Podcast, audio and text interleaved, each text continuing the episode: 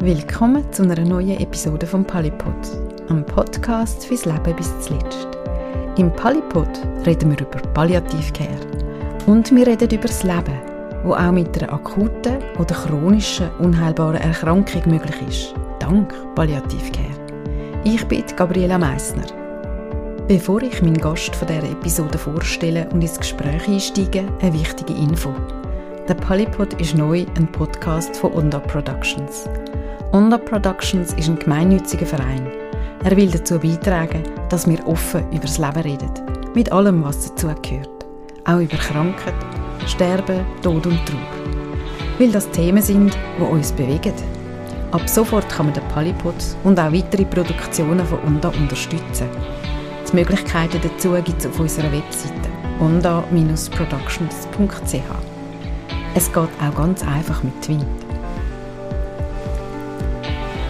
In dieser Episode geht es ums Sterben. Genauer gesagt, um die Möglichkeit, auf die Einnahme von Essen und Trinken zu verzichten und so am eigenen Leben innerhalb einem einigermaßen absehbaren Zeitpunkt ein Ende zu geben. Die Fachpersonen reden dann vom freiwilligen Verzicht auf Nahrung und Flüssigkeit, abgekürzt FVNF. Auch wenn FVNF neu tönt, neu ist der Weg der Selbstbestimmung nicht. Schon in der Antike haben die Philosophen zu dieser Möglichkeit gegriffen. Man kennt es aber auch von indigenen Völkern. Und letztlich gehört es auch in unsere Zeit, dass Menschen am Lebensende häufig immer weniger essen und trinken. Aber ist das schon ein FVNF? Und was macht das eigentlich mit den Angehörigen? Über all das rede ich mit der Pflegeexpertin Fabienne Walder. Sie hat ihre Masterarbeit in Palliativcare genau zu dem Thema geschrieben und die Arbeit vor kurzem auch publiziert. Fabienne Walder ist als Pflegeexpertin bei der Spitex von der Stadt Winterthur tätig. Vorher war sie in ganz verschiedenen Settings angestellt, auch im Langzeitbereich, unter anderem als Pflegeexpertin Palliativcare. Sie ist auch als Dozentin unterwegs und ist Vorstandsmitglied bei Palliativ Zürich und Schaffhausen. In ihrer Arbeit, wo übrigens auf viel Interesse stößt, fokussiert sie auf die Angehörigen. Damit sind alle die Menschen gemeint, die einem Patient oder einer Patientin nahestehen. Warum sie ausgerechnet diesen Fokus gewählt hat und was sie für Schlüsse aus ihrer Forschungsarbeit zieht, erzählt sie jetzt im Gespräch. Fabienne Walder, willkommen im Palipod. Ich freue mich, dass du da bist und über deine Masterarbeit in Palliativcare erzählst. Du hast die gemacht über freiwilligen Verzicht auf Nahrung und Flüssigkeit, FVNF. Warum hast du das Thema gewählt? Also zuerst mal ein herzliches Dankeschön, dass ich darf da sein darf. Ja, Gabriele, zu deiner Frage, wieso dass ich das gewählt habe. Also zum einen ist, ich finde, Angehörige sind eben eminent wichtig. Auf die müssen wir in Zukunft mehr zählen, dass wir ähm, die älter werden oder sind einfach die kranken Personen können begleiten und betreuen. Und das andere Fokus, den ich auch gemerkt habe, ist, wir haben selber oder dort, wo ich geschafft habe, in einer Langzeitinstitution, haben wir mehrere Fälle gehabt, wo ich einfach gemerkt habe, wir haben ganz viele Fragen, sechs juristische Fragen, Begleitung von der sterbewilligen Person per se, und was hat es aber für Auswirkungen auf die Angehörigen, aufs Team, aber auch auf sich selber. Und das eigentlich dann auch dem auf den Grund zu gehen. Und nachher eigentlich ein Ziel war, eine Handlungsempfehlung auch abzuleiten für, ähm, für das Pflegeteam, aber Fokus Angehörige. Was brauchen die Menschen? Und so eigentlich das auch wissenschaftlich aufzuschaffen. Mhm. Es gibt ja eigentlich etliche Studien, die du ja auch beiziehst in deiner Arbeit.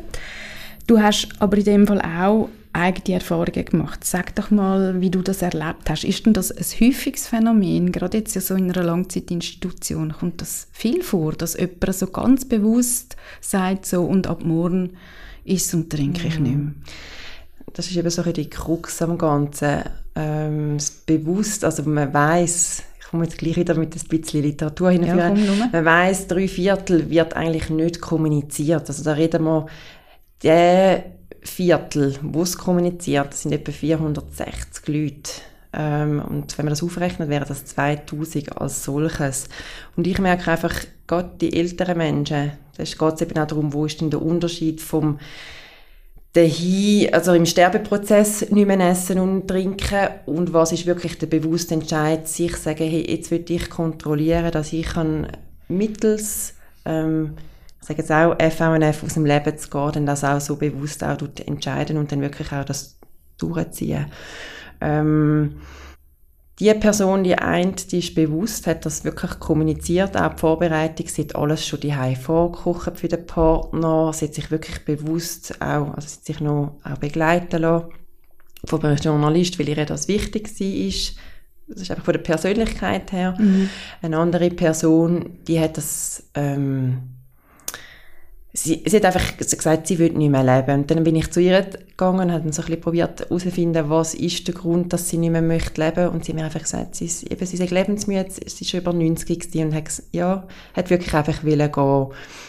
Und ja, man weiß einfach grundsätzlich von der Dauer her, wenn man wirklich mit dem FVNF aus dem Leben geht, es ist nicht, man redet da nicht von wenigen Tagen, sondern man redet von mehreren Wochen. Also man sagt eigentlich eins bis drei Wochen, so ein bisschen der Grundsatz alles, was kleiner oder weniger als sieben Tage ist, ist eigentlich die Erkrankung, wo es nicht das bewusste, der bewusste Verzicht ist, sondern die Erkrankung. Mhm.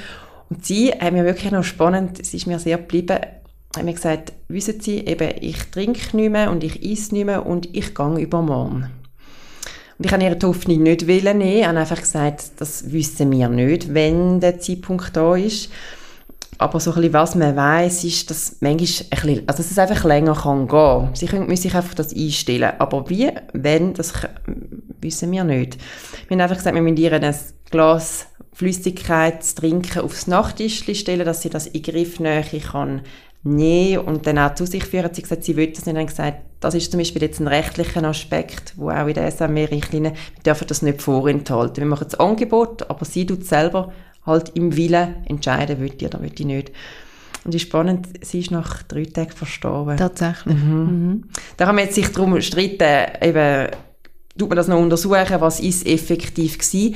Hat sie schon, sie hat vorgängig schon immer ein bisschen weniger gegessen und getrunken. Ist es wirklich erst ab dem Zeitpunkt, wo sie das hat können äußern oder nicht? Das ist, wo ich muss sagen, das weiß sie nicht. Aber sie hat jetzt wirklich gesagt und eine andere Person auch, hat das sehr früh an gesprochen und ich bin dann sehr auch, also mir ist dann wichtig, dass man gerade zeitnah ein Rundtischgespräch mit allen Involvierten und dann wirklich auch nochmal klären, was machen wir, wenn eine Symptombelastung auftritt, was wünscht sie sich, wer von den Angehörigen und das ist mir eben dann auch wichtig, dort die Angehörigen mit einbeziehen und auch sagen, wir hören auch sie, ähm, was ist Ihnen wichtig, was fällt Ihnen schwer vielleicht auch, was haben Sie für Fragen, da so aufzufangen proaktiv, dass mhm. man dort eigentlich sie mit im Boot hat. Auf das kommen wir ja im Laufe genau. des Gesprächs noch. Genau.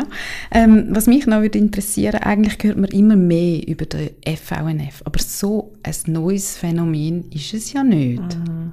Das ist so. Also man weiß schon, der antike Demokrit haben das schon gemacht, einfach ja aus der Physiologie vom Mensch. Einfach, wenn man nicht mehr mag, nimmt man, braucht man die Energie nicht mehr und tut das entsprechend reduzieren. Von dem her ist es eigentlich ich sage jetzt mal, etwas Physiologisches, wo nicht durch Drittpersonen, das ist jetzt ein Unterschied zum, Beispiel zum assistierten Suizid, wo da zum Trägen kommt und ich kann es selber bestimmen. Bestimmen auch, ich kann aufhören, aber ich kann, könnte auch wieder anfangen, mhm. wenn es einfach für mich nicht der richtige Zeitpunkt ist. Und das Unabhängige, das Selbstbestimmte, das ist wirklich ein, ja, und ich denke, das zieht sich durch die Epochen durch. Also das ist wirklich unabhängig. Wieso, dass man mehr darüber ist sicher auch so das Thema, das gesellschaftliche Thema über das Thema Sterben, Tod, Schwätzen mhm. im Kontext von der Selbstbestimmung vom Menschen. Genau, also weil ja das auch immer konkreter genau. eigentlich wird, oder dass genau. man selbstbestimmt wird sterben. Mhm. Was sind denn das für Menschen, die sich für ein FVNF entscheiden? Du hast ja so ein bisschen wie so eine Persona geschaffen. Genau, also es sind sicher willensstarke Persönlichkeiten. Sie beschreiben es auch als mit einem eisernen Willen, wo das wirklich wendet und durchziehen. Und das ist eigentlich ist ein deckungsgleich mit den Begleitungen, die ich hat dürfen machen, die ich eben wissentlich auch so können begleiten ist natürlich mit Höchst und Tiefs und die Tiefs können überwinden und auch das wirklich, ich sage jetzt mal, durchziehen bis zum Schluss da braucht es das. Und auch sagen, und ich bestimme. Und lasse mich auch nicht überschwätzen. Zum Beispiel Seite von der Pflege, Seite von der Angehörigen, sondern ich möchte mit im Boot haben. Darum ist das, habe ich auch nachher dann die Phasen abgeleitet oder noch genauer darauf eingegangen, um das eigentlich unterfangen, dass nicht mit negativem Gefühl für die Hinterbliebenen nachher resultiert. Mhm. Mhm. Du beleuchtest in deiner Masterarbeit ja einerseits Zahlen, also wie viele Leute sind das, die so mit einem FVNF aus dem Leben gehen, aber du gehst ja auch von einer höheren Dunkelziffer aus. Also mhm. du hast es mhm. vorher schon, schon, so ein bisschen gesagt. Einerseits ist da die Unschärfe oder wann redet man wirklich von einem FVNF mhm. und wann ist es einfach wirklich so, dass auch nicht mehr mögen, mhm. nicht mehr mögen essen, nicht mehr mögen trinken, wann ist es ein bewusster Entscheid. Ähm, mit was hat das alles zu tun? Also wie, wie kann man überhaupt die Zahlen auch greifen? Also es sind halt wirklich ähm, auf Umfragen basierend, von, also es sind Gesundheitsfachpersonen und Hausärzte, die da auch befragt worden sind und eben, wenn sie es nicht aktiv kommunizieren, ist es extrem schwierig und das ist auch das, wo so die Verzerrungen auch gibt, wo man muss sagen, oder auch fragen eben, ist es ein friedlicher Tod, ja oder nein, was für Menschen darüber? Berichten, darum sind alles so Annahmen. Und man kann ja nicht nachher sagen, man macht jetzt eine Obduktion von dieser Zeitperiode. Und das ist, da ist einfach noch viel Schwammiges drin, wo nicht ähm, differenziert auch niedergeschrieben ist oder wo man kann sagen, ähm, das ist zum Beispiel ein FVNF, wo da durchgeführt worden ist. Es fängt auch zum Beispiel an, der Tod ist, er wird ja ausgestellt, mhm. ist ein natürlicher Tod oder mhm. ist ein außergewöhnlicher Tod. Das sind auch ähm, Divergenzen schweben in der Luft und das muss man halt wirklich vorgängig auch, wenn man es weiß, kann man sehr viel auffangen. Ja. Und das plädiere ich eigentlich auch, dass die Leute darüber schwätzen, also mhm. dass sie kommunizieren. Aber die Dunkelziffer, es ist schon, soziale Isolation im Alter ist ein riesen Thema. Ja. Ähm, wem würde ich das anvertrauen? Verstehen sie, wieso dass ich das mache? Kann, wenn die, die Akzeptanz nicht da ist, ist es Ausrede, also Ausredeversuch, ist halt einfach ein äh, ist eine höhere Quote vorhanden und eben auch, das ist mal das eine und das andere ist halt auch die rechtliche Eingliederung, wo sagen, ja, wenn jetzt meine Tochter das weiß, dann wird sie sagen, du bist nicht mehr urteilsfähig, ähm, wieso hast du jetzt da nichts gemacht, wird vielleicht auch sagen, du musst ins Spital, dann komme ich an die Infusion, alles die Kaskaden, die es mit sich bringt. Und man weiss schon, wenn die Angehörigen das wissen und so ein bisschen eine akzeptierende Haltung haben, dann sie es auch unterstützen, aber sie haben schon wenn der Schritt nicht gemacht ist, wird es schwierig für die Begleitung nachher vom Ganzen. Und ich glaube schon, dass die Ängste bei der Sterbe, ich habe nicht den Fokus auf die Sterbewilligen gehabt, aber einfach mit dem ganzen Thema, wo ich mich auseinandergesetzt habe, ist schon das ein Grund, wo ich mir auch aus der Praxis, wie ich es erlebe, herleite, dass man das als solches nicht möchte kommunizieren. Mhm, mh, ja. Ist es dann in der Schweiz überhaupt schon juristisch wirklich geregelt? Also was schreibt dann jetzt ein Arzt auf der Totenscheibe, wenn es klar ist, das ist jetzt ein FVNF gewesen? Was, was schreibt er dann? Also das, was ich bis jetzt erlebt habe im praktischen Setting, ist eigentlich ein natürlicher Tod. Mhm. Und so plädieren sie eigentlich auch, aber eben es ist, zum Beispiel die FMH hat das im 18., nicht die SMW, hat das aufgegriffen, ein Unterkapitel, wo es aber nicht auf zum Beispiel das nicht eingehen, was ist ein natürlicher Tod. Sie schreiben einfach, man darf zum Beispiel ähm, eben das Trinken und Essen nicht enthalten, also man muss es eben in die Nähe gehen. Was man nicht darf machen, ist eine palliative Sedation, einfach, dass so das Hunger- und Durstgefühl aufgrund von dem unterdrückt wird. Das darf man nicht, aber mehr steht nicht. Und dass es legal ist. Was zum Beispiel in Holland, die haben ein ganzes Richtlinien rausgegeben, Seite, was heißt für pflegende Ärzte und was heißt für Angehörige. Also dort sehr detailliert und ich denke, ja, man tut vergleichen, aber das ist, und das macht wiederum dann eben auch Angst, so Unklarheiten, wo dann kann, die Angst kann das schüren, sich mit dem Thema nicht auseinandersetzen, aber faktisch, es wird immer mehr zum Thema. Und mhm. dann müssen sich wirklich die Institutionen auch stellen. Also das heisst, es bräuchte ja eigentlich da noch ziemlich viel Arbeit. Ja, also mindestens, ja. Also, mhm. So auch Haltungssachen, gemeinsame mhm. Haltung entwickeln dem Thema gegenüber. Mhm. Mhm. Du hast in deiner Arbeit das Modell für die Begleitung von einer sterbewilligen Person beim FVNF entwickelt und beschreibst da drin fünf Phasen. Ich würde jetzt mit dir gerne mal so die mhm. fünf Phasen durchgehen. Da gibt es ja doch immer wieder Fragen dann dazu. Also Phase 1, sagst du, ist die Entscheidungsfindung. Meine Frage dazu ist, inwiefern kommen dann Patientinnen selber mit so einer Entscheidung? Also wie erlebst du das? Und wer ist dort allenfalls schon im Boot oder halt noch nicht? Mhm. Ich gehe jetzt einmal auf die Frau, die 90-jährige Frau. Sie hat das äh, mit dem Hausarzt, also und der Tochter schon vorgängig angesprochen. Also für die Hausärztin ist es nicht neu gewesen, aber dass es jetzt so kommt oder sie zu dieser Umsetzung will greifen ist neu gewesen. Und von dem her, als ich ihr angerufen habe und gesagt habe, eben, ich würde gerne ein Rundtischgespräch auch zum, mit ihr, mit den Angehörigen und den Bewohnenden, Bewohnerin durchzuführen, das auch aufzugreifen und Stand der Dinge auch zu erfahren. Von dem her ist eigentlich die Tochter schon weit weg und sie hat auch das Mama in dem Sinn können fragen, was sind Beweggründe, eben das hohe Alter, das ist auch, also wenn man eine über 90-jährige Person versus eine 50-jährige. Das Verständnis, wieso eine 50-jährige Person, beispielsweise, wo man nicht empfehlen aber es ist ja eine Option, sagen, sie wird aus dem, mittels dem FVNF aus dem Leben gehen, die, das Welt ist unter Umständen, also es gehören noch mehrere Kriterien dazu, ist Nachvollziehbarkeit natürlich sicher schwieriger und kann es eben, dass man sagt, du sollst, du darfst noch nicht gehen. Und das ist bei dieser Frau eigentlich alles ähm, schon gegeben gewesen, wie sie darüber geschwätzt haben. Sie haben sich austauscht, ähm, Nachvollziehbarkeit ist gegeben. Dort ist es einfach mehr gegangen, wie gehen wir mit der Symptomlast, die auftreten um.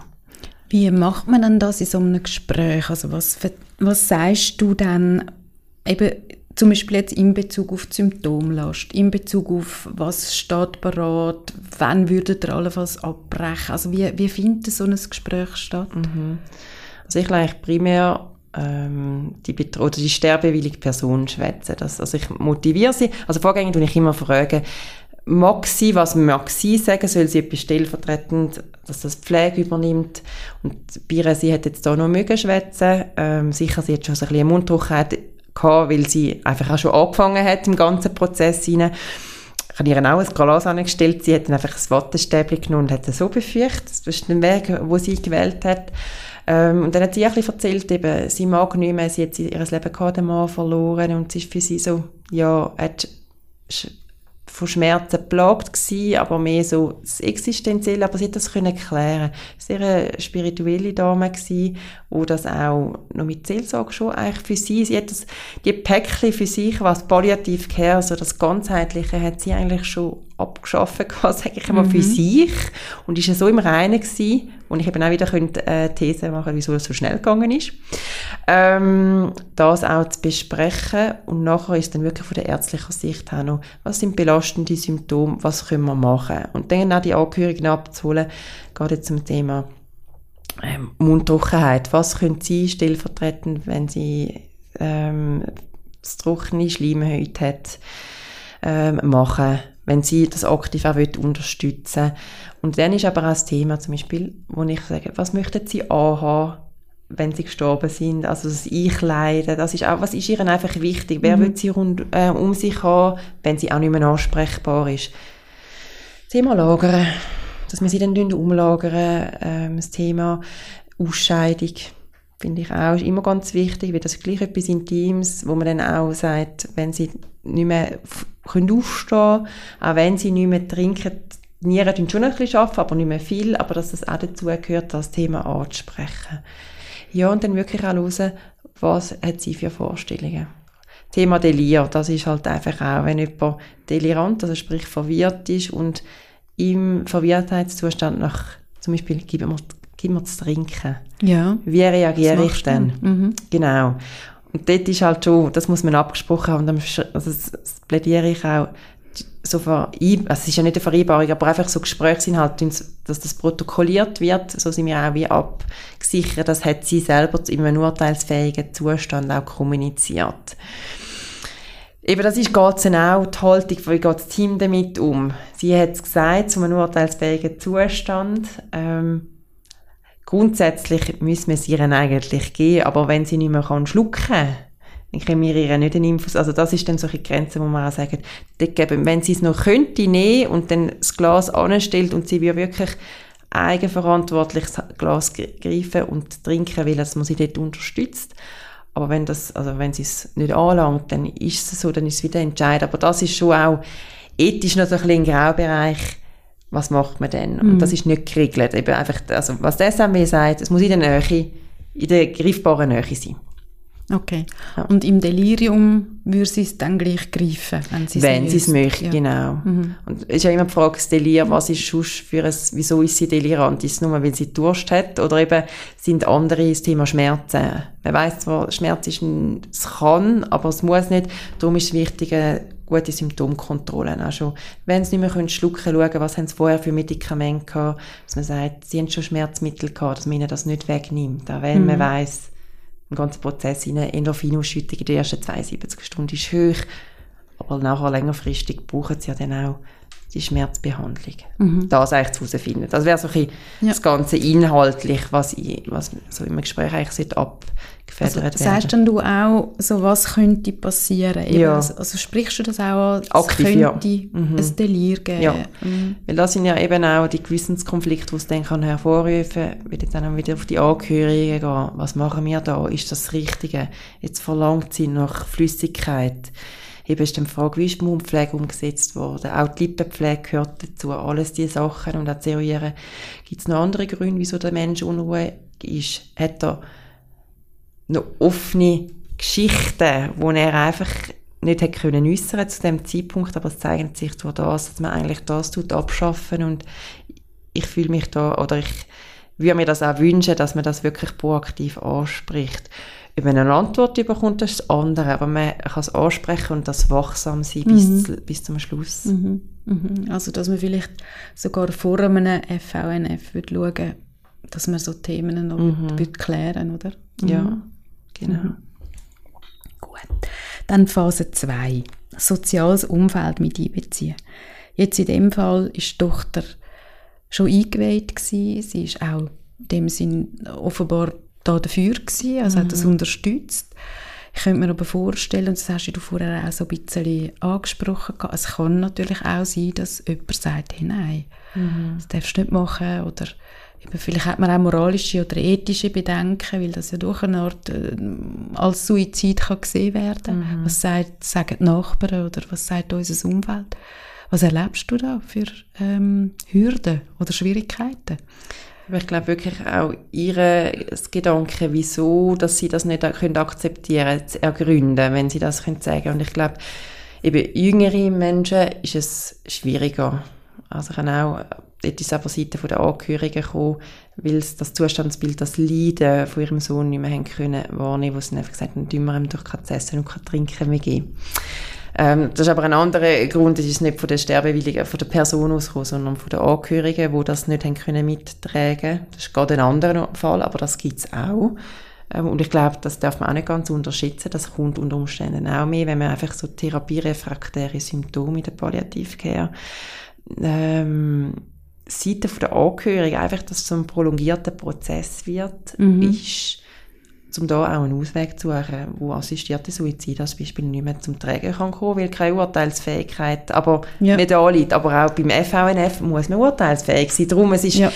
also das sind schon ethische Aspekte, rechtliche, die wirklich müssen beleuchtet werden und auch berücksichtigt werden. Mhm.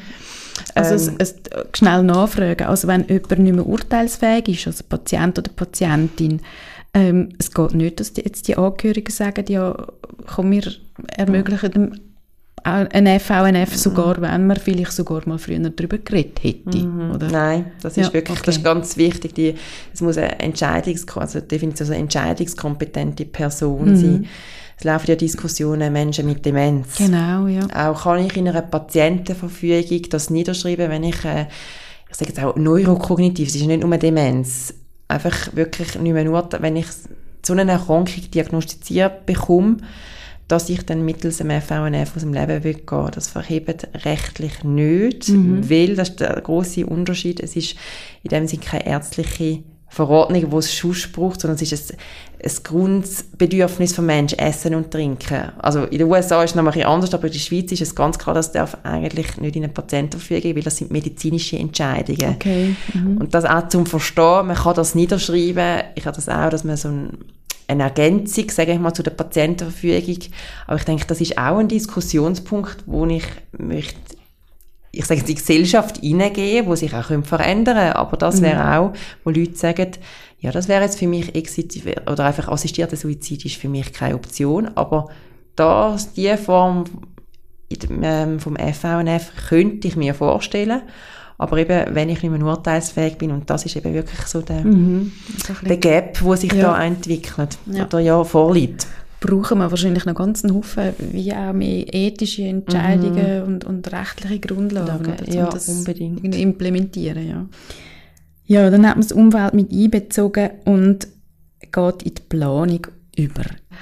Ich nehme an, dass jemand, wo, wo wirklich an dem Punkt ist, wo er, wo er oder sie sagt, ich mag nicht mehr, ich bin äh, lebensmüde, ich möchte jetzt eigentlich ich möchte das machen, wahrscheinlich nicht noch lange Geduld hat wie, wie muss ich mir das vorstellen? Wie, wie plant man da und was plant mhm. man genau? Also eben so das Planung, das ist ein bisschen übergeordnet, weil mhm. vielleicht auch, schon wie jetzt vor, vorhin auch schon gesagt, eben es ist so ineinander rein. Also eigentlich auch so das Gespräch hat ja auch schon viele Planungsaspekte drin. Ich glaube, wichtig ist einfach aufzuzeigen, eben, von was man zeitfrisch man kann schwätzen, so im Grundsatz. Aber dort eigentlich habe ich oftmals erlebt, dass für sie das wie eine Entlastung ist und sagen, ja, ich mache jetzt den Entscheid, ist für mich wie gefehlt und ich lege jetzt den Fokus darauf, was sind noch schöne Momente, wo ich mit den Angehörigen weg vom halt von dem Grundbedürfnis Essen und Trinken, wo ganz viel auch emotional Sachen haben, wo er sagt, ich genieße die Zeit, ich komme noch Besuch über, wir können noch zusammen singen oder ich lasse mich verwöhnen mit noch eine Massage zum Beispiel, wo das wirklich auch ein bisschen zelebrieren, mhm. wo dann mhm. sagen, und jetzt ist es draussen, ich kann es können sagen, ich habe meine Familie, das wäre natürlich das Optimum, ist darüber eingeweiht, sie unterstützen mich und in der ganzen letzten Lebensphase, wenn die Sterbenden eigentlich oftmals ja die Familie um sich, ihre mhm. Liebsten um sich haben. Und wenn das gelingt, in der ganzen Planung hinein, dann ist eigentlich, glaube ich, auch schon sehr viel Unterstützung da, wo es vielleicht auch ein bisschen kann erträglicher machen kann. Mhm. Also man sieht auch, oder man liest Fallbericht, der höllische Trip. Es kann das für das Individuum ein höllischer Trip sein, mhm. aber es kann auch, gibt auch eine andere, also es ist so diametral, man liest so ein bisschen beides, aber ich glaube, es hat auch ganz viel mit der Persönlichkeit zu tun, wie kann ich mich da einfinden und was mache ich daraus für die Zeit, die mir noch bleibt. Mhm. Das sind gleich eben noch mehrere oder mehrere Tage, eben, es ist nicht unter sieben Tage, also es ist eben die eine, wo ich, wo das jetzt sehr negativ auch erlebt hat, dort ist es 21 Tage gegangen. Mm. Und das ist mm. dann mhm. lang. Das ist lang, ja, wenn man dann so mm. nichts isst und trinkt. Ja. Mhm. Dann hast du die Phase 4 in zwei Teile oder in zwei Möglichkeiten geteilt. Eigentlich mhm. 4a äh, Durchführung wo noch eine Umkehr möglich ist. Das heißt, man kann dort quasi wie mal anfangen, man kann aber auch wieder abbrechen. Genau. Wie häufig kommt das vor? Kannst du das sagen? Da ist halt so die Evidenz-Datenlage extrem schwierig, weil man ist, also man kann ja die selber, die sterbewillige Person als solches ja dann nicht interviewen oder das erfassen. Da müssen ja dann wie eine Drittpersonen, sagt das pflegende Arzt. Und wenn es als solches ja nicht erkannt wird, ist es eh, gibt es Verzerrungen drin, dann ist es mehr, sind es die Angehörigen, die sich mhm. vielleicht nach dem ganzen Ereignis dann irgendwann auch das erzählen tun, aber auch dort, weil es wirklich auch unterschiedlich ist, wenn sie es, tun sie es. Ähm, es geht dort mehr darum, dass man eigentlich sagt, innerhalb von der ersten Woche kann man noch aufhören und sagen, es wird, ohne Schäden kann ich wieder eigentlich weiterleben. Ja. Es wird dann noch untersucht, ist jemand, wenn er, ist es erträglicher für die sterbewillige Person, wenn sie zuerst mit dem Essen aufhört, einfach so die sukzessive Reduktion, zuerst vom Essen, aber weiter trinken und dann immer weniger trinken, das ist auch hochindividuell, wo die mhm. einen sagen, es ist für mich erträglicher, die anderen sagen, nein, lieber radikal ziehe ich es durch. Ja. Dem sich deine, deine Frage so nicht beantworten. Ich kann keine Begleitung, wo es abgebrochen ist, erlebt. Nicht? Nicht, mhm. nein. Eben, es ist dort noch so das Thema auch, eben jetzt wieder aus der Angehörigenperspektive, wo es auch Druck ist von den Angehörigen, jetzt musst du doch essen, ähm, dass du wieder zu Kräften kommst, wo es dann einfach, eben weil der, die Persönlichkeit, die da wirklich auch ein bisschen Widerstand, dem muss auch können entgegenbringen, das nicht in dem Sinn lange, dass dann unter Umständen sagt, ja, dann tue ich halt wieder essen, die Angehörigen mhm. zu lieb. Habe ich aber, ist eine Option, habe ich aber per se jetzt bei diesen Fällen nicht erlebt. Ja, okay. Mhm. Aber das ist auch beschrieben, wirklich so die Ausredeversuche Seite der Angehörigen. Aber auch Pflegenden, das darf man nicht unterschätzen. Wenn die Pflegenden das mit ihrem ethisch-moralischen ähm, Hintergrund nicht können vereinbaren können, ist auch beschrieben, dass man dann zusätzlich in der Nacht jemandem zum Beispiel noch Flüssigkeit einfach gegeben hat oder eine Infusion geleitet hat, mhm. weil man einfach darum ist es so wichtig, es muss das ganze interprofessionelle Team muss können dahinter stehen, sonst mit diesen Gewissensbiss kann es in dem Sinne eben so zu Handlungen kommen, die nicht rechtens sind oder nicht am Willen ja. vom, ja. von der sterbewilligen Person ja, entspricht. Mhm. Wer entscheidet dann über so einen Abbruch? Wie passiert das? Die sterbewillige Person, mhm. weil das ist eigentlich das Individuum, wo das ja steuern tut und das ist ausschließlich die sterbewillige Person. Mhm. Und sonst ist das andere, wenn ich jetzt wieder auf die angehörige Perspektive komme, dann geht es darauf zu ermitteln, wieso haben die Angehörigen das Gefühl, man muss abgebrochen werden. Ist etwas, wo sie extrem als belastend empfinden, wo sie ein Wissensdefizit haben, Sex- und Symptommanagement von der ganzen Verarbeitung, was kann ich oder habe ich versagt, Versagensängste, bin ich nicht genug gut gewesen, habe ich sie nicht genug gut unterstützt in ihrem Leben, das aufzuschaffen. Und da sehe ich uns in der Pflicht, das probieren zu erörtern. Wir müssen das nicht auffangen. Es gibt eben Palliativcare ist Teamarbeit. Wir sind nicht Pflege für alles zuständig. Gibt es eine Seelsorge oder wenn es finanzielle Sachen sind, ein Sozialdienst, alles diese Sachen, dass man das wirklich, wir haben eigentlich so viele Ressourcen, mhm. ähm, das auch nutzen klar das Thema auch wieder von der Ver wie tut man das verrechnen, das ist etwas anderes, aber eigentlich grundsätzlich haben wir extrem viele Ressourcen, wo aber dann so wirklich im Ganzen manchmal auch gefangen ist, wo ich dann immer sage, einen Schritt zurück, ähm, was brauchen die, die, Leute, dass sie das können begleiten oder unterstützen. Ich mhm. tue sie nicht überzeugen, mhm. ich tue ermitteln. Ja, okay. Ich stelle mir das noch schwierig vor, wenn so ein FVNF die passiert. Ich könnte mir jetzt vorstellen, dass Angehörige vielleicht entlasteter sind, wenn das jetzt zum Beispiel in einer Langzeitinstitution ist. Wie siehst du das? Also ich, wie begleiten wir dann die Angehörigen durch so etwas durch? Ich stelle mir vor, dass da vielleicht auch, eben du sagst, ein mögliches Delir, das auftritt, Schmerzen, die auftreten und da ist man als angehörige Person so daheim mit dem eigentlich konfrontiert was brauchen die für Unterstützung? Mhm. Also ich denke sicher, was A und so ist Aufklärung. Aufklärung, was passiert in diesem Prozess. Von der Physiologie her, das zu erläutern, auf ihre Ängste einzugehen, was bewegt sie. Dann also das Thema Erreichbarkeit, dass wir das auch sagen, wir sind für sie da. Wir können zwar nicht vor Ort sein, aber sie können da und da, nimmt jederzeit jemand ab. Mhm. Ähm, aber du sprichst einen wichtigen Punkt an. Es ist auch die Frage, eben, wenn es dann von der Symptomlast überbordet, also eben, es muss auch ein Hausarzt können irgendwie erreichbar sein. Eben ein palliativer Betreuungsplan ist eigentlich das Ziel, dass man den hat und auch eben, wenn es eine Verschlechterung gibt und dann manchmal aus der Verzweiflung vielleicht, ich ich habe es nicht erlebt, aber ich kann mir das vorstellen, durchaus vorstellen, dann vielleicht ähm, ein Geschwister kommt und sagt, die muss ins Spital, sie kommt keine Luft mehr über oder was auch immer. Das kann ja, eben, die haben ja meistens, äh, die Menschen haben auch noch Grunderkrankungen, mhm. wo dann vielleicht noch ähm, eine Verschlechterung mit sich bringt.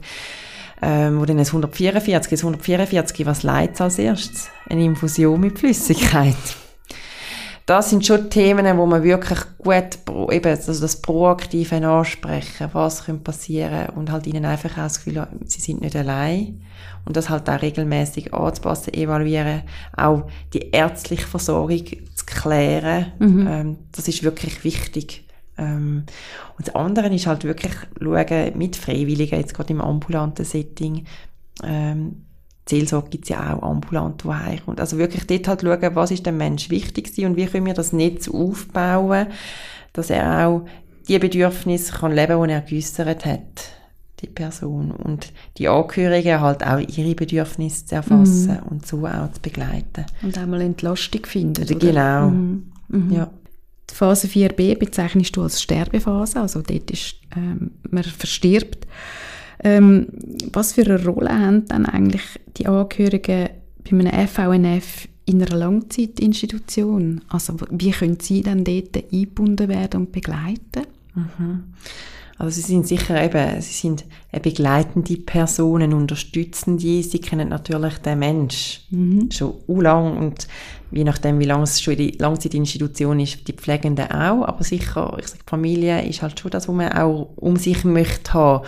Und da halt auch Alternativen aufzeigen, nicht in Form, ich gebe jetzt jemandem Essen ein, sondern ich mache Mundpflege oder eben wirklich den Fokus weg vom, also Mundpflege ist wirklich zentral, also mhm. halbstündlich, stündlich, man kann fast nicht zu, ähm, zu, zu viel machen. Mhm. Aber das andere auch, was, also ich nehme jetzt gerade im, ist Biografiearbeit. Biografie, äh, sechs auch eben, was hat der Mensch gern gemacht, Musik, so halt die verschiedenen Sinne auch anzusprechen und abzuholen und gemeinsam Zeit verbringen. Mhm. Ich weiss, vom Fall, die haben richtig nur das habe ich selber nicht begleitet, aber aus Erzählungen, wo noch das richtig zelebriert hat. Sie hat zum Beispiel noch immer noch ein bisschen Bier getrunken. Das kann man natürlich auch, eben das, das Sukzessive. Und sie hat das richtig zelebriert, hat jedes Mal jemand anders wo ich auf Besuch ist, hat das Bier mitgebracht. Und dann mhm. haben wir das zusammen getrunken. Also es ist auch nur ein Schlückchen aber sie hat das wirklich, ähm, und man hat zusammen gelacht, Geschichten erzählt. Das finde ich schon, auch der Angehörige aufzeigen, es ist nicht, sie können nichts mehr machen. Ja das ist, glaube ich, so das einer der springenden ja, Punkte. So Erinnerungen, mhm. Rückschau auf, aufs genau. Leben, das Leben würdigen. Ja. Genau. Und man kann ja auch mit Bier Mundpflege machen. Genau. Mhm. Man kann, das ist mannigfaltig, das kann man so individuell. Mhm. Ähm, ja, das ist wirklich wichtig, da auch das Individuum oder die Individualität, die Vorliebe von dem Menschen auch zu berücksichtigen. Mhm. Phase 5 ist jetzt, glaube ich, wirklich recht zentral für deine Arbeit, nämlich die Verarbeitung. Also, der Mensch ist verstorben. Jetzt sind die Angehörigen eigentlich am Zug, das zu verarbeiten, mit dem umzugehen. Wie erleben dann die Angehörigen so ein Sterben, so ein bewusstes, ähm, eigentlich sich entscheiden fürs Sterben mhm. willen? Mhm. Also was man das kann ich jetzt einfach auch nochmal auf die Studie zitieren, weil oftmals eben das hört nachher auf, dass ja. wir sie nicht mehr sind außer man dann irgendwie nochmal in, Kontakt treten, weiß man, dass wenn eigentlich eine akzeptierende Haltung resultiert ist in der ganzen äh, Phase der Begleitung, dass dann eigentlich die als friedlich äh, die, die ganze Form vom FVNF-Begleitung beschreiben. Und das auch so ich habe den Menschen begleiten nach seinem Willen, den er hat, seinem Wunsch entsprechend. Und das hat so wie etwas eben das Positive. Mhm. Das Negative eben ist in Form von einem Fallbericht werden wir zu wenig zu hören bekommen oder zum Lesen zu bekommen. Folglich ist es schwierig zu hören, in Prozentsatz, wie viel erleben es als negativ. Das ist wirklich noch, man weiß einfach in dem Sinn, wenn es vom Verständnis her nicht nachvollziehen dass man eine erhöhte ähm, Prozentsatz halt zu depressive Verstimmungen, verzögerte Trauer, ähm, Bewältigung, alles die Sachen zum Trägen kommen. Aber es sind einfach Annahmen. dass in dem Sinne jetzt in Bezug auf den FVNF fehlt auch ein bisschen an Datenlage. Mhm. Mhm. Genau, das hast du auch angesprochen. Jetzt häufig ist ja auch einfach kein Geld da, mhm. um die Angehörigen nachher und nachher betreuen. Also ich höre jetzt noch viele so in Gesprächen mit Palliativcare-Organisationen, ja, wir läuten noch an, einmal oder zweimal. Ja, es bräuchte da natürlich einfach eine Finanzierung, oder? Weil wir, ähm, wir vergessen die, die Trauernden mhm. irgendwie. Mhm. Nein, das ist wirklich zentral. Also da weiß man auch aus der Trauerforschung, sage ich mal, dass das eminent wichtig ist. Und ich denke, das ist auch wieder wo man ein Argumentorium, wo man sagt, das sind die leben nachher weiter, wenn jemand an einer Depression erleidet, was das wieder auch wird äh, vom ökonomischen Gedanken mit sich bringt, versus einfach eine gute Palliativbegleitung. dass das viel wirksamer ist und auch aus dem ökonomischen Bereich, ja, also zentral wäre und wirklich dort auch ein Benefit wäre, aber das ist irgendwie noch nicht durchgedrungen in der Gesellschaft oder auf politischer Ebene, mhm. wo das wirklich auch ähm, ja, wir können gewähren. Mhm. Absolut, also ich denke auch, man, man macht sich vielleicht zu wenig Gedanken, was es auch für einen, ich sage jetzt mal, einen volkswirtschaftlichen Schaden da ist mhm. oder darstellt, wenn äh, Menschen ausfallen aus dem Arbeitsprozess, weil sie eben depressiv werden oder, oder einfach Mühe haben, mit der Trauer umzugehen. Mhm. Das rechnet man alles nicht ja. drin, oder? Mhm. Ja, und dann stelle ich es mir auch noch schwierig vor, eben wenn jetzt nicht alle im näheren Umfeld mit deren Entscheidung auch einverstanden sind, wie die dann damit umgehen, auch in der Familie. Ich weiß nicht, ich könnte mir vorstellen, dass das auch Streit gibt oder unter Umständen. Die einen sind dafür, die anderen finden es schlecht. Ich weiß gar nicht, wenn jetzt jemand gar nicht so kann damit leben und das doch irgendwo als Suizid empfindet, ob er dann überhaupt mag, auch in seinem Umfeld erzählen, wie ist denn jetzt der Mensch gestorben. Ich stelle mir das schon noch herausfordernd vor für Angehörige, oder? Wenn sie nicht wirklich total dahinter haben können stehen. Mhm. Also das glaube ich auch. Also ich, ich glaube das. Mhm. Ähm, wenn man mit anderen Sachen vergleicht, sei es äh, eben Erkrankungen, die schwierig nachvollziehbar sind, wieso das jetzt das so schnell gegangen ist. Einfach im Prozess von, aus Sicht der Angehörigen der schnelle fulminante Verlauf nicht mitkommen was ja völlig menschlich ist. Jeder äh, Mensch hat eine unterschiedliche Zeit, wie er das kann akzeptieren kann. Aber so die Akzeptanz ist schon zentral. Können sie es oder können sie es nicht. Aber das auch aufzufangen und dem auch Raum zu geben, das ist das, was wirklich fehlt. Es gibt Palliativ, also Trauerkaffees, aber können, mögen die Menschen dort hin? Mhm. Wir haben jetzt in der, in der Institution, wo ich tätig war, haben wir ähm, so Trauergottesdienst alle halbe Jahr, wo alle in dieser Zeit, die verstorben sind, haben wir angeschrieben, die Hinterbliebenen, und haben dann können gemeinsam einen Gottesdienst und nachher nochmal so ein Gespräch. Das sind so Optionen, aber eben, wie die Person das wahrnimmt, ist dann die andere Frage. Und da halt auch wirklich mögliche Stellen schaffen, wo das auch können auffangen oder das auch wahrnehmen, als solches mal nachzufragen. Eben telefonisch, wie geht's, was ja, genau. sie? Ja, ich stelle mir jetzt auch noch schwierig vor, oder wenn man das um einen Trauergottesdienst teilnimmt, dass es Platz fürs Individuelle hat es ja dort dann mhm. wie nicht, oder vielleicht spürt man dann ein bisschen, wenn man wirklich redet, aber ja, da ist noch viel zu tun. Du postulierst ja in deiner Arbeit auch nach einer gemeinsamen Haltung in den Institutionen zum FIMNF. Was sind denn da so die Herausforderungen? Also was, was gibt es dann überhaupt schon? Ist das schon ein Thema? Hat man da schon wirklich geredet darüber und sind alle da so auf einer Linie diesbezüglich. Mhm. Weißt du das? Also das gilt ja eben zu eruieren, ähm, dass man das als gemeinsam, also als, als Haus, sage ich mal, das tut auch analysieren, was, was halten wir dafür, was ist unsere Haltung, dann wäre es schön, wenn man ein Konzept, das auch noch ein bisschen fundiert könnte aufschaffen und dann eben auch, wie geht man so mit Konflikt um, Sex auf person persönlicher Ebene, auf personeller Ebene und auch als Organisation. Nicht, dass es heisst, da können wir alle sterben. Also einfach mhm. so übergeordnet. Und dann aber auch eben los von Teams, die sagen, aus religiösen Gründen zum Beispiel kann ich das nicht vereinbaren, dass man dann wie sagt, gut, dann schauen wir, dass du für die Zeit nicht bei dem Bewohnenden oder bei einer Person eingeteilt bist mhm. oder ganz auf einen anderen Stück zum Beispiel zum Schaffen, dass man so wirklich und dann aber nicht auf den Finger zeigt und sagt, sie kann das nicht, sondern dass man das als solches auch akzeptiert. Das ist ganz ja. wichtig. Also das hätte Platz, oder? Dass Unbedingt. sagt, ich kann das nicht vertreten vor mir und meinen eigenen Wert und dass das dann auch möglich ist. Ja, genau. Also das ist wirklich zwingend wichtig. Darum ist also das gemeinsam, die gemeinsame Reflexion über, der, über zu dem Thema, das auch ähm, zu diskutieren und die verschiedenen Gesichtspunkte einfließen lassen und dann eben zu verschriftlichen. Das wäre halt so ein auch äh, so ein der Wunsch, dass man das auch kann ziehen, gerade jetzt wenn neue Mitarbeiter, wo man sagt, wenn das eine Situation ist, auch klar und nicht dann sagen, oh, jetzt hat mich der Bewohnende gefragt, ich mit dem FVNF, das machen wir nicht. Dass er auch sich da offen mhm. zeigt und da auch darauf zurückgreifen und ich sage nicht, man muss nach Konzept schaffen, aber man hat eine, so eine Haltung auch, oder eben, es kommt auf eine Visite zum Thema, dass man dort auch sagen Mal, wir haben uns da dazu Gedanken gemacht. Das ist unsere Haltung, aber wir tun das immer individuell nochmal anschauen. Aber nicht, dass so ein bisschen in Ecke gedrängt ist, weil es ist ein Thema und das mhm. Thema muss, und gerade in Langzeitinstitutionen, die müssen sich dem Thema widmen, weil man, eben vom Prozentsatz sieht man es ja auch, es ist 70 aufwärts die meisten, die ja. das die Möglichkeit wählen. Ja. Das braucht ja. Und ich denke, mit den Babyboomers, sage ich mal, die jetzt so nachkommen, ähm, wird es wahrscheinlich auch immer mehr Menschen geben, die wirklich auch die Selbstbestimmung für sich einfordern. Genau. Oder?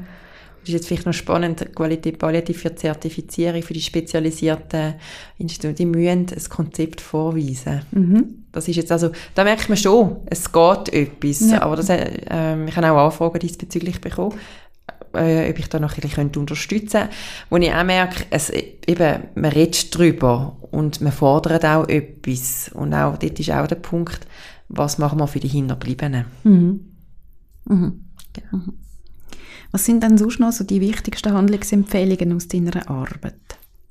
Also man wirklich frühzeitig die Palliative Care Versorgung im ganzheitlichen Aspekt, sprich mit der Angehörigen gemeinsam ähm, geht, ihre Bedürfnisse, ihre Fragen tut abfangen und halt auch das regelmäßig in dem Sinn ähm, kurz nachfragen, wie geht es Ihnen darunter? Was brauchen Sie? Es muss nicht lang sein. Ähm, dann eben auch zum Beispiel abmachen, wenn die Person nicht mehr ansprechbar ist, dass man dann sagt, man tut telefonisch in Kontakt treten, einfach wirklich sie mit ins Boot zu nehmen. Das finde ich das Zentrale und halt so familienzentriert arbeiten, so das wirklich einfließen lassen und halt wirklich das Rechtliche ist für mich immer noch auf nationaler Ebene so schwammig formuliert mhm. und da auch nochmal Klarheit schaffen, Klarheit für uns als Professionelle, als Angehörige, eigentlich für alle Involvierten, dass man da sich auch darauf beziehen kann und nicht sagt, man macht etwas im Graubereich. Mhm. Mhm. Das ist eigentlich Wer wäre da am Zug, um da aktiv zu werden? Ja, das sind sicher, also auf politischer Ebene ähm, Verbände, also wo dann einfach sagen, dass als solches können wir wieder nicht damit arbeiten. Ähm, also das sehe ich auch in der Pflicht Langzeitinstitutionen, die einfach sagen, hey, und das können wir so nicht akzeptieren, da müssen wir genauer anschauen, aber schlussendlich ist das schon auch ein Politikum, wo das, ja, dem man muss Rechnung tragen. Mhm. Und eben auch das als ein Palliativ, also das ist auch etwas, das ist ein palliative, palliatives Setting und es ist nicht einfach, man macht die Begleitung und dann ist ein Mensch tot, sondern es geht weiter. Und da einfach die Aspekte, die in diesem Gespräch zum Sprache sind, das auch zu berücksichtigen und entsprechend auch zu honorieren. Das ist halt auch, die Begleitung braucht Zeit. Mhm. Zeit, die wir eigentlich nicht verrechnen können. Und gerade auch für die Angehörigen. Dass auch die angehörige Begleitung eine angemessene Finanzierung zu gut hat. Mhm. Also in welchem Setting auch immer. Das ist nicht zahlt, auf wer verrechnen muss. Wie gehst du weiter in dem Thema? Du hast sicher auch Rückmeldungen bekommen dazu. Genau. Was machst du?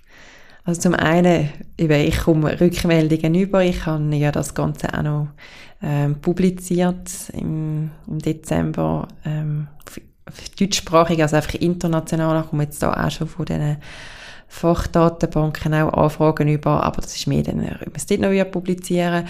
Dann, äh, jetzt vom Kleinen angefangen, ich, um, ich gebe Interviews, ähm, eben auch von spezialisierten Palliativteams, vor allem im ambulanten Bereich, ähm, wo sagen eben, wir brauchen da, wir wissen zu wenig darüber, ähm, können wir da noch unterstützen oder mein Wissen weitergeben.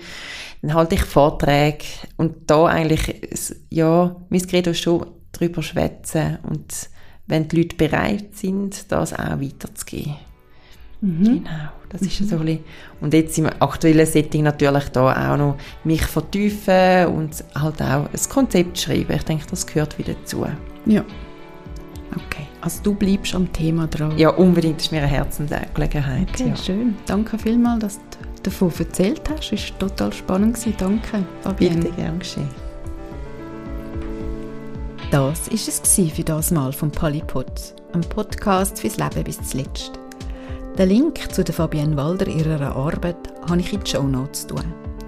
Dort ist auch der Link zu finden zu der Richtlinie über Sterben und Tod von der SAMW, die Fabienne Walder erwähnt. Der Polypod ist ein Podcast von Onda Productions, Auch dazu gibt es mehr in den Show Notes. Ich wünsche Ihnen eine gute Zeit mit viel Lebensqualität. Oder anders gesagt, leben Sie gut, weil das Leben geht bis zum letzten Schnuff.